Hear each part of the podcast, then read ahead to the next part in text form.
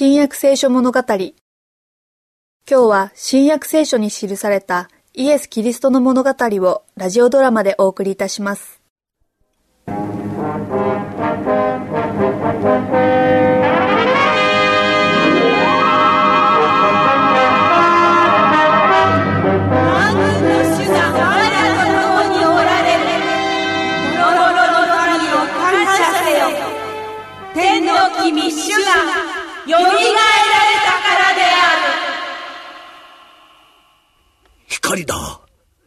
天使たちが天国へ帰っていく。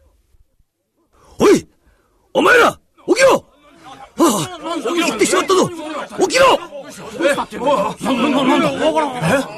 どうした？総督閣下にすぐ知らせなければならん。全員駆け足隊長殿！隊長殿！撃ったいな、何の用かね？総督のところへ行く途中なんだ。急いで。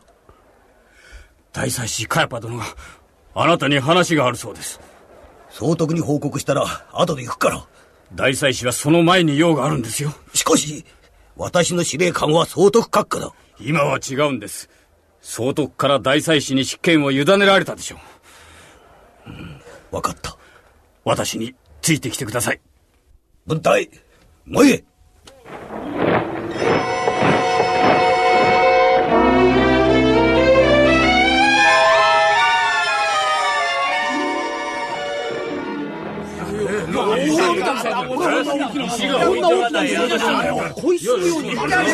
ちょっと静かにしていただきたい。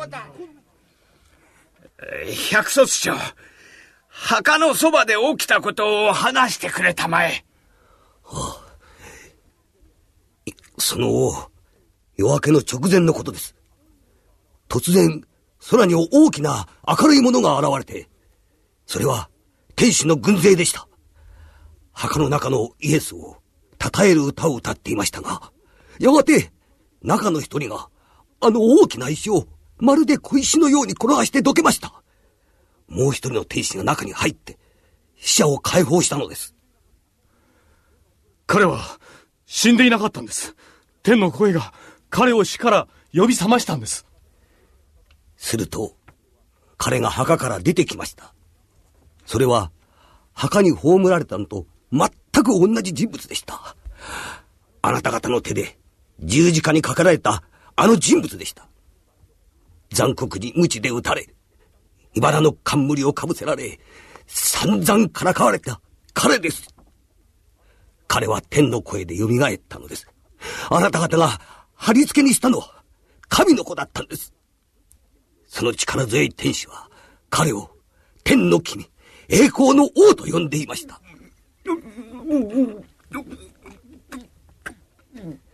これでよろしいですか？大祭司殿。では、分隊、ちょ、ちょ、ちょ、ちょっと待て幽霊でも見たような顔色ですよ。い今のこと、誰にも言うな。総督にもな。書記官、神殿の宝物室へ行って、たっぷり金を持ってきなさい。えー隊長殿、えーちょっと待ってもらいたい。墓のところで起こったことについて、総督閣下にどう報告したらよいかお話しするから。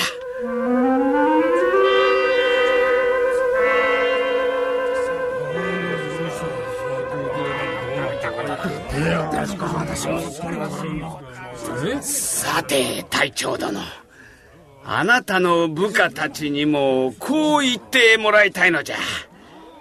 イエスの弟子たちが夜中にやってきて、あなた方が眠っている間に彼の体を盗み出したのだとな。わかりました。大祭司殿。しかし、ええ、これならもっとよく話がわかるじゃろ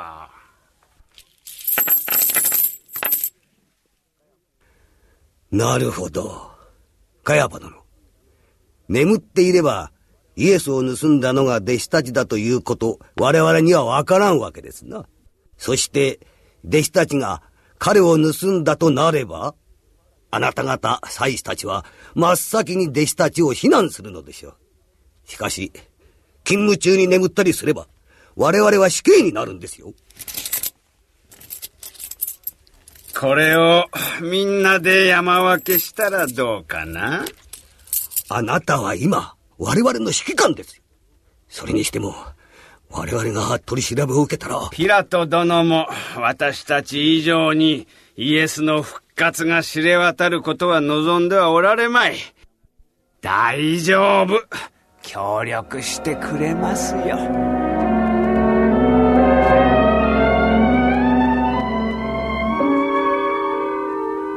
それは誠か？は一元半句間違いございません。総督閣下。イエスは、真っ先にここへ来るぞ。わしを片付けに。下がってよい。万平扉を全部閉めろしっかりとな特別の保証を立てろ誰も中へ入れてはならんヨセフの墓地の護衛をしていた兵どもは帰ってきたのか？はい閣下ご報告申し上げたいと言っておりますそうか通せ通せ早く本当のことを知りたいだが他の者は一人も入れるなよわ、我々が眠っている間に、誰かが来まして、えー、多分、あの弟子だと思うんですが、彼の体を盗んでいきました。閣下。ご苦労だった、百卒長。今度は、誰がわしに会いたいというのかカヤパ大祭司殿と、神殿の幹部たちであります。ああ、そうか。ま、いいだろう。通せ。会ってみよう。わしの兵隊どもが眠ったと勤務中にか眠ってる間にイエスの弟子たちが彼の死体を盗んだというのだなそうです総督閣下百卒長の話とぴったり同じだなしかしわしは信じないぞ。もう一度彼と二人だけで話してみよう。ここにいてくれ。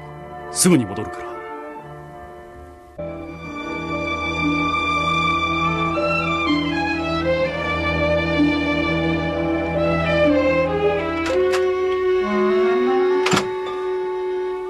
かがでしたかピラト総督閣下。